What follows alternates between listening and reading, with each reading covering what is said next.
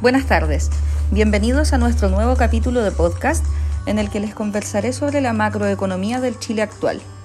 Como hemos visto en los capítulos anteriores, Chile ha sido una de las economías de más rápido crecimiento en Latinoamérica en las últimas décadas. Esto obviamente ha permitido reducir la pobreza en Chile, aunque aún el 30% de la población sigue siendo muy vulnerable.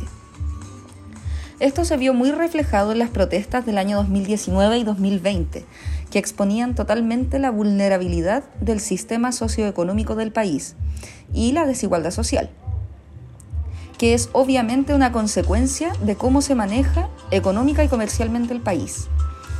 Tenemos un detalle muy claro, que es la evolución de la pandemia, que ha afectado directamente la economía del territorio nacional esto básicamente por el plan paso a paso que no permite la flexibilización con las restricciones sanitarias. Al estar en un constante cambio de fases, porque como ya sabemos existen fases de la 1 a la 4, las entidades lograron reducir la economía, dado que los locales no están abiertos al público, el comercio se detuvo, y esto nos mostró también que el mercado laboral está en decadencia por el mismo motivo. Las empresas aumentaron el desempleo y se vieron en la obligación de despedir a muchas personas contratadas. Las medidas de confinamiento, el encierro y resguardo personal que ha vivido la población afectó profundamente la economía, haciendo que se contraiga y el PIB se desplomó.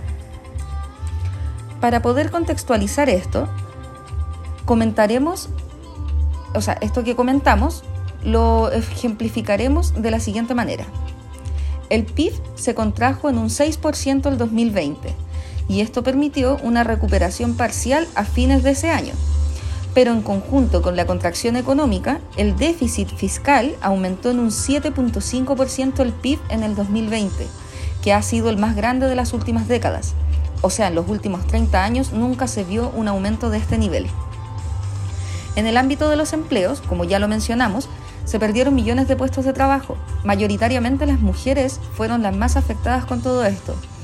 Por otra parte, las áreas de la agricultura, el turismo y la hotelería fueron las más afectadas, dejando mucho más frágil y vulnerable a la clase media.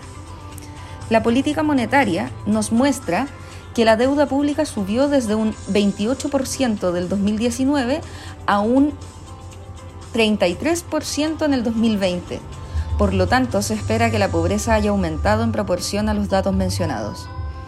Esto lo mostramos con el fin de notificar que desde el 2019 al 2020, considerando las manifestaciones y la pandemia, nuestra economía aún permanece activa. Han sido estos los detonantes de la reducción de nuestra economía, pero sabemos que la solución es el resguardo y el autocuidado para poder mejorar nuestra situación. En esto ha influido mucho el proceso de inoculación de las personas, ya que hemos tenido un alto porcentaje de población vacunada.